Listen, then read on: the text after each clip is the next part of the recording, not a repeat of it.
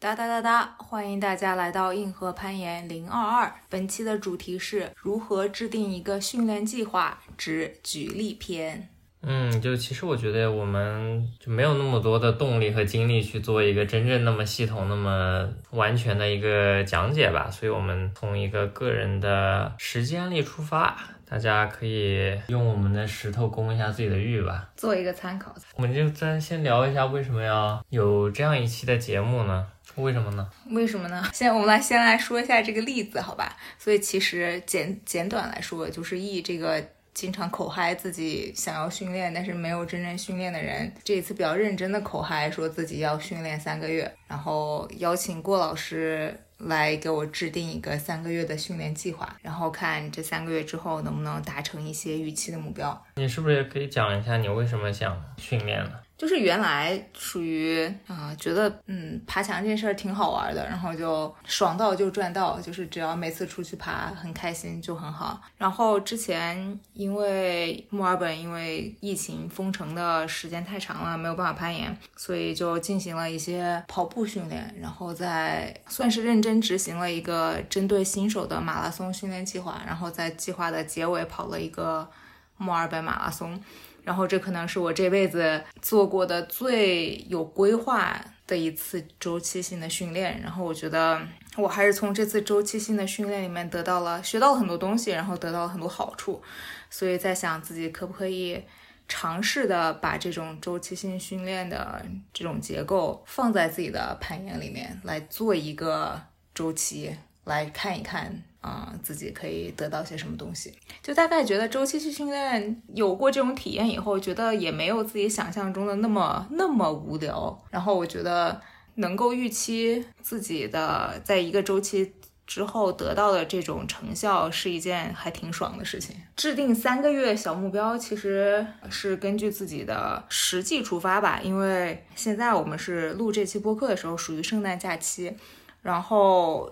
我大概一月份第一周过后会重新开始上班，然后现在这个工作按照目前的计划是做到三月底，然后之后会可能会搬家，然后可能会换工作。搬家其实就有可能会换城市，所以就某种意义来说，在我的这个心里面就想用在墨尔本的这最后三个月去看看自己可以达成一些什么东西。所以我们就是有了这个背景之后，你就更容易的去能了解你想要制定怎样一个训练计划。首先，你有一个目标，嗯，呃，我觉得目标算是最首要的，或者是制定任何一个训练计划的第一步。嗯，就比如说你的目标是参加二零二四年的奥运会，你就需要围绕这个目标，先是构建你是如何取得这个奥运的资格，然后围绕资格赛进行制定你的训练计划。嗯就是如果你的目标是一年的，有一年的那种，可以有，比如说两三个大周期，大周期里面再分一些小周期。嗯，如果是三三四个月这种，我觉得算是一个比较适合新手尝试，也不是完全的新手，就是是你对于训练来说是新手的比较经典的一个时长吧。所以我总结一下，你的目标就是说，你希望在三个月的训练后能取得什么？我其实总结不出来，你自己总结一下吧。哦，就是我们其实还没有聊到目标，就是我们可能还需要再思考一下目标。 OK 总体来说，就是我可能有一些奇怪的动力，想要尝试一下这个周期性的训练计划，然后做一个短的周期，然后看看它到底适不适合我。就我有可能经过了一个周期性的计划、训练计划，要么是发现它完全不能和我的这个生活节奏配适，要么是我觉得不开心、不爽，然后要么有可能是结果不同于我的预期，就是这都有可能发生的。没错，所以就是这是我的一个小的小实验，想来看看，就是想好奇一下结果吧，就愿意拿自己做实验看看结果。然后如果要说这三个月想要取得什么样的嗯目标的话，就是我显然会觉得，就是我想要达成的很抽象的来说，就是攀爬能力变得更强。就是啊，就总体来说，训练计划你是可以有有一个非常具体的目标，比如说完成某条某条线路，嗯，没那么具体的目标，就是说啊、去某一次旅行爬得好一些，嗯就是更宽广一些的目标，就比如说是你想要啊、爬得更好，或者是爬得更强，或者在某种风格爬得更好，或者是在全方位的爬得更强。嗯，就是先有了这个目标之后，可以衡量一下自己距离这个目标啊、所欠缺的东西是什么。所以我们就谈到了 E，它可能会欠缺的东西是什么呢？是什么呢？就是说我们要定一个训练计划呢，首先要有一个目标，然后经过我和郭老师的一些讨论和我们两个，因为平常一起爬嘛，就是这种互相的观察，然后最后决定我这三个月可能会更侧重于力量训练和提示能、力量和提示能训练。嗯，总体来说，你有了一个目标之后，你就可以考虑你做一个训练的计划。嗯，但这些计划取决于什么呢？它其实有很多东西啊、决定了如你该如何规划你的这个计划。嗯就比如说，嗯，你做这次周期训练的这个计划之前，你有多少的训练历史？嗯这些训练历史就不仅包括于你攀爬呀，或者攀爬相关的历史，也可以包括你有没有从事一些其他的运动，就是你嗯总体的，就是你总体的这种体育性，你的这种力量、你的柔韧性各方面的属性，嗯和各方面的训练情况还是蛮重要的。就是更初学者来说，你可能会期望会有更多的收获，但同时你啊、更加谨慎的选择你的训练强度和训练容量。嗯然后除了你的训练历史之外，你可能要考虑到你就是个人的身体的一些情况，嗯就是包括啊、生活方式、你的工作强度对你的恢复的影响、嗯你的自己的荷尔蒙分泌的水平、一些物理性上的啊，就总体来说，你比如说你是一个胳膊长的人还是胳膊短的人，哦，这个会有影响呢。啊，对你的就是你胳膊越长的话，你的臂展会越多越多嘛。对啊，但胳膊越短的话，你就会更容易有这种爆发力的输出，做工有关，就是比较物理上的问题。哦就是你拉起来的那个好像距离更短了，是吗？对，但这是相相对细节一点来说，我觉得总体来说，没有你的生活方式和你的工作强度嗯，对这方面的影响大。是，另外就是你跟你这项运动相关的优点和弱点，嗯，你觉得你在攀岩上的优点和弱点是什么？我觉得弱点是我重重的，我觉得优点是什么？啊我不知道，啊我我觉得还就挺差不多的。 OK，那我来想想你，我觉得你可能拥有的优点，嗯我们也是从技术和力量的角度来说，嗯从技术上来说，啊，我觉得你是比较能够有一些啊动作上的这种投入程度的，就是你一般不会因为犹豫啊，或者是害怕，也这也有，但是我觉得是一个相对来说你会在短时间内可以克服的一个障碍。哦，所以我觉得你在这个你在攀爬中的时候是比较投入的，啊，就犹豫的相对来说比较少，是吗？呃，但其实这也分啊，就是如果你在 onsite 和你红点的时候还是蛮不一样的。我就是说你在呃大概知道怎么做的时候，你是能做出这个动作的。 OK OK，我来想想技术上还有什么优点。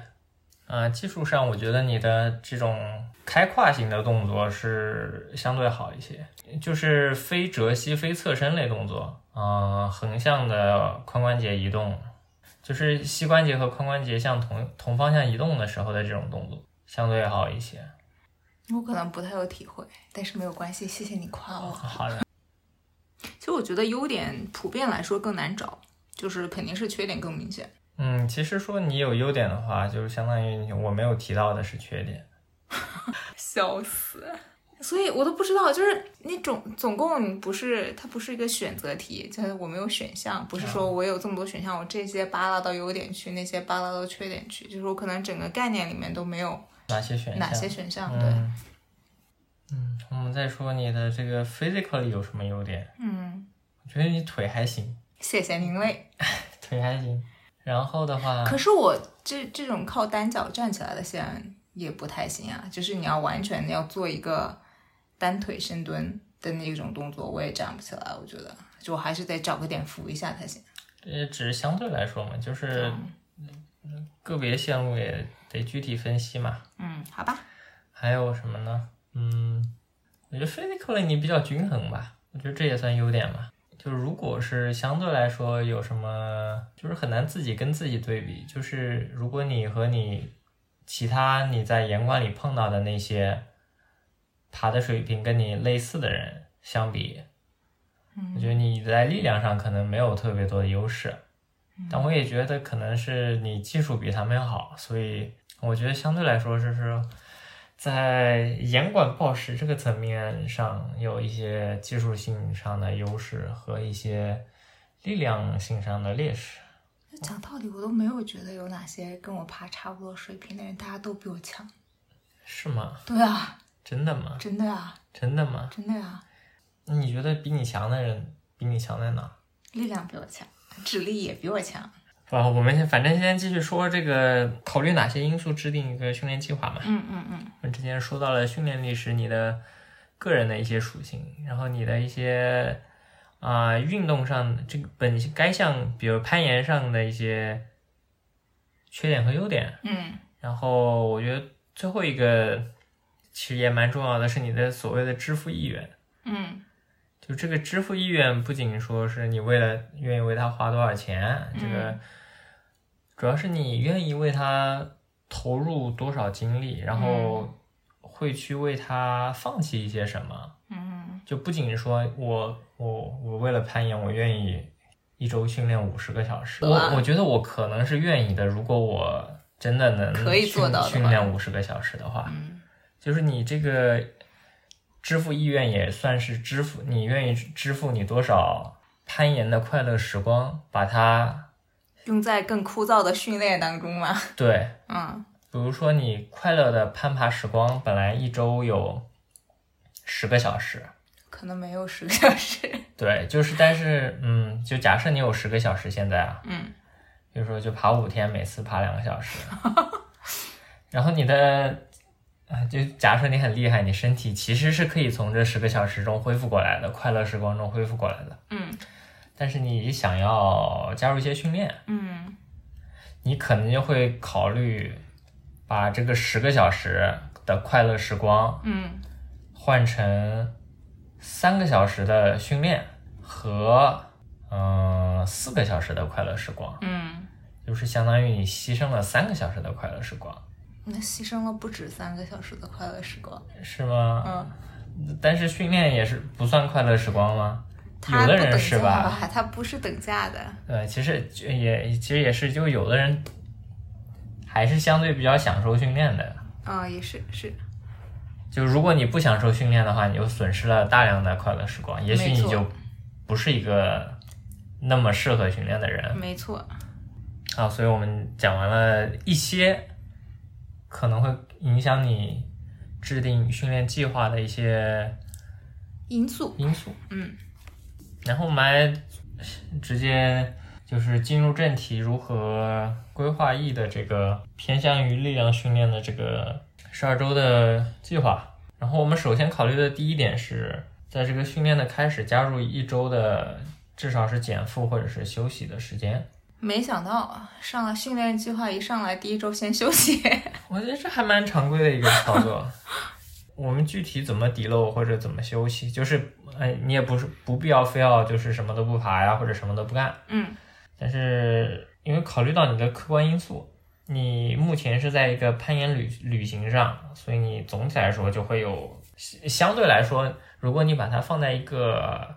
训练的层面来说，你现在在表现，你就 performance 就是你的赛季，嗯就是你在你一段时间相对来说更高频率、更高强度的攀爬，嗯你会需要一个时间去啊、呃重新让你的身体回到一个更好的状态吧。就其实，在我脑海中，我现在在瞎爬，就因为是瞎爬，所以有可能这个总量和强度都在某种意义上不受我控制。你先说说你刚刚连爬了几天？我们不是爬二休二了吗？我们难道不是走前三天不都在爬吗？没有，没有发生爬二休二。我们就你非常现实的举了一个例子，就是如何你自己在觉得自己在瞎爬的时候，其实爬了很多， 嗯所以我们的第一周会相对来说是一个休息，就是让休息或者低强度的一周，嗯然后就还剩十一周啊还了剩呀。十一周，对啊，然后我们再把最后一周也花掉，为什么呢？因为也是休也息因为吗？也是休息。那我们现在就剩下了十周。我个人的话就会比较倾向于把它分为两大块或者是三小块，嗯我们在最开始更倾向于做一些偏向于肌肥大的训练，就是更偏向于总体体适能的训练。我们之后再详详细讲吧。就更多来说，我会侧重于一个你的，比如说做悬垂，你的悬垂时间稍微更长一点；嗯做引体向上，你的次数更多一点的这种嗯训练。嗯然后一个月的这种偏向于肌肥大的训练之后，我们转向一个偏向于力量，更着重于力量训练的一个一个一个月的一个小周期。嗯我们会在里面，比如说你悬垂的话，你会悬垂更短的时间，使用相对相对更大的重量。嗯引体向上来说，你也可能会负重一点，做更少的次数。嗯然后在这个训练之后，我们可能会再加入一周不两周的一个更偏向于你的爆发力表现的。但是我觉得最后两周，我我觉得可能会跟这个力量训练放在一起。我觉得最后要取决于你之前的感觉、感受的状态和嗯你后取得的一些成果。嗯，就是也是在过程中需要不断的根据反馈来进行调整的。对我们之前也说想要做一期这个关于自我调节 （auto regulation） 的。下期下期，对，然后我们下期也会讲为什么你不应该超 E 的计划来自己训练，这也是 auto regulation 这个自我调节的一部分。嗯，不能抄作业，好难过呀。就是啊，真没办法。也没关系，我也弱弱的，就抄我作业也没有什么，就也没什么鬼用。并并不能这么说。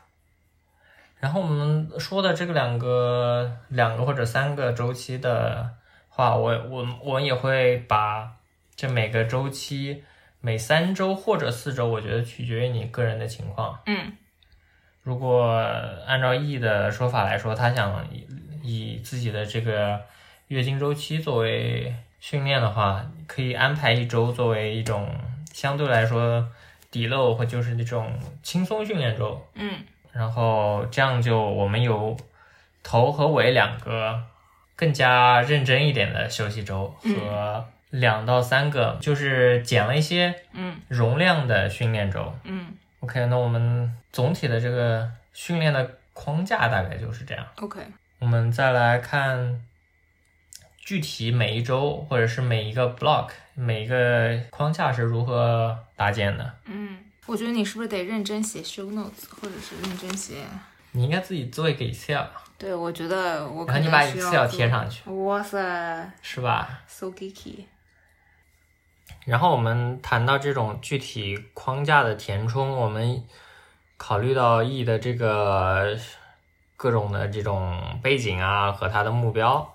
我总体来说把所有的训练或者是所有的攀爬日，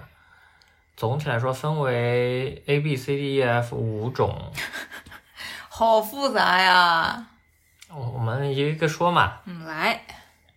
就是我把 A 和 B 作为一个比较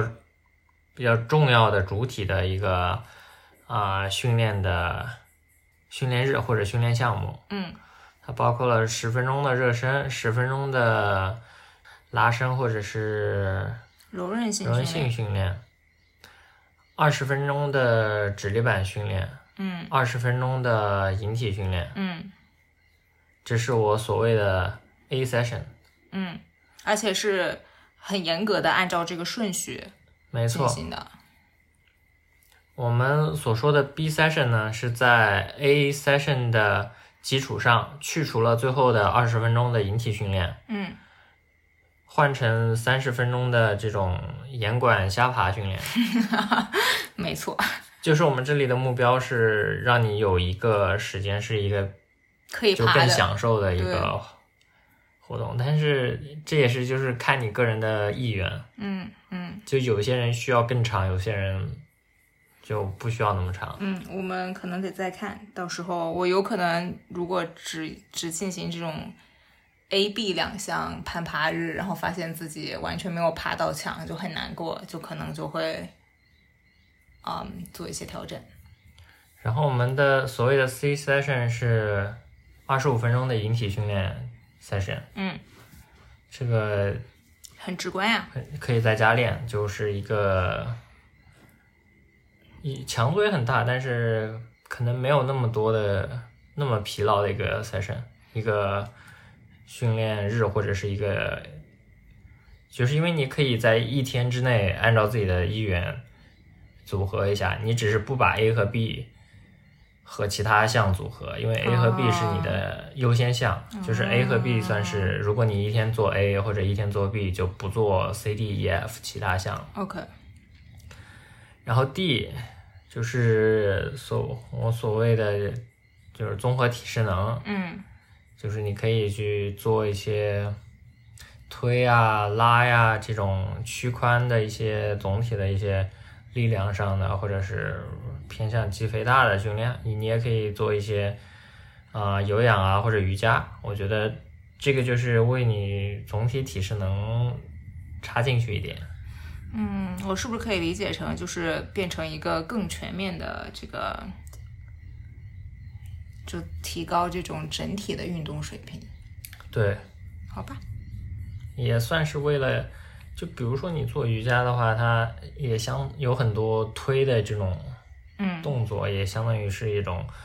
啊、呃预防受伤，它同样也能有一些提高柔韧性的效果。嗯然后 E 的话，其实是我写的是二十分钟的这种，呃，训练墙训练，就是 moon ball、cutter ball 或者 tension ball 或者是 spring wall，就是任何训练任何训练墙的训练。嗯加上 E，我只是这 E 这项只放在最后一些周里面和其他一些进行结合的，它并不是这项这个计划的主体。哦，然后我们的 F session 就是第五个，就是所谓的就是我现在每天每次攀爬都在进行的 session，就进行的活动叫做为了我爽，然后爬嗯对为了瞎爬，为为了你爽爬的 session，我们把它限定为九十分钟。好吧，然后我们就有 A B C D E F 五个 session 了这明明是六个，啊，A B C D E F，哇，是有六个。是说你英语能力堪忧，还是说你数学能力堪忧？嗯数学能力吧，英语能力肯定也不行，都不太行。然后我们就构建一下，比如说我们以第二周为例，就是一个偏向于肌肥大训练的嗯啊、周期，它这个是周期有三个比较高强度的周和一个相对低强度的周。我们的高强度周的话，我会希望第一周它会做 A、B、C 加 D 和 F 五个训练日呃四个训练日，一二三四。呃，四个训练日，首先 A 和 B 就是我们的主要的 session，然后 C 加 D 就是偏向于综合体适能，然后 F 就是 Open Climbing Session，就是更多是为了你的这个幸福指数的 session。我们这一周的话，就有两次直立板的训练和两次拉力的训练。我觉得大概如果你想要取得一些相对比较显著的成果的话，我觉得一周训练两次算是一个比较合理的频率。就是如果你觉得你恢复的过来的话，我觉得三次也也也是可以接受的。嗯那如如果你天赋异禀的话呢，也可能更高。但是我就是以普通人来说，可能两次会可以作为一个第一次尝试使用的频率。嗯然后第三周就是这个小周期里的第二周的话，和第一周很类似，只是有 A 和 B，就是两个主要的 session，嗯和一个 C 和一个 F，就是没有 D，就是没有一个 general conditioning，就是综合体适能或者瑜伽训练。嗯这个也算是考虑到整体的这个强度吧，就是我觉得只是这样列在这，如果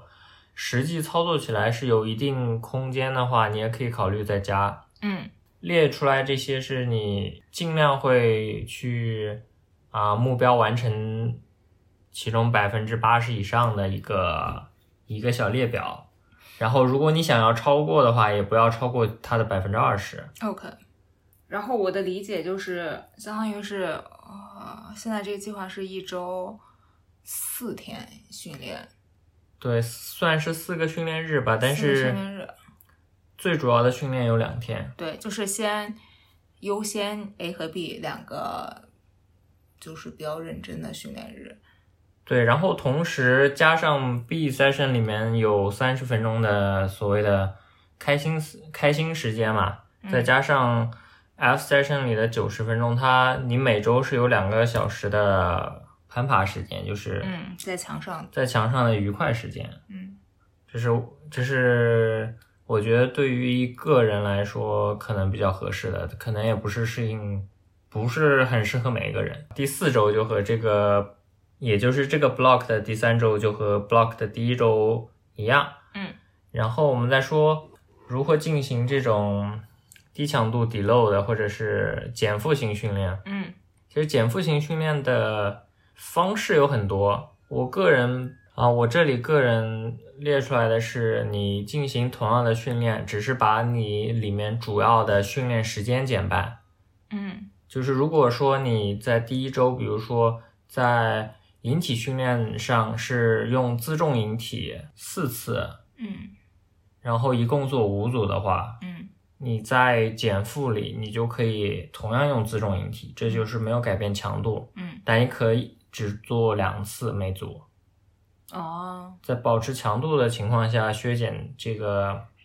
这个训练容量，然后你的总量就相当于会减半一点。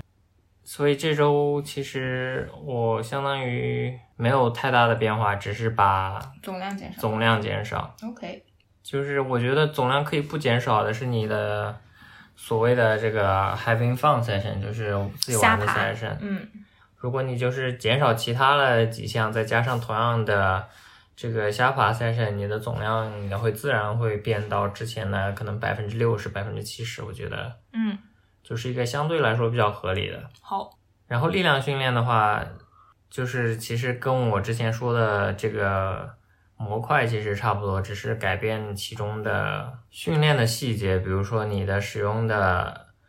组数和次数，或者说就总体做工时间的减少。嗯，就是其实相当于是你第二个小周期和第一个小周期是非常类似的，只是说你可能会用更大的配重做更少的组数，或者是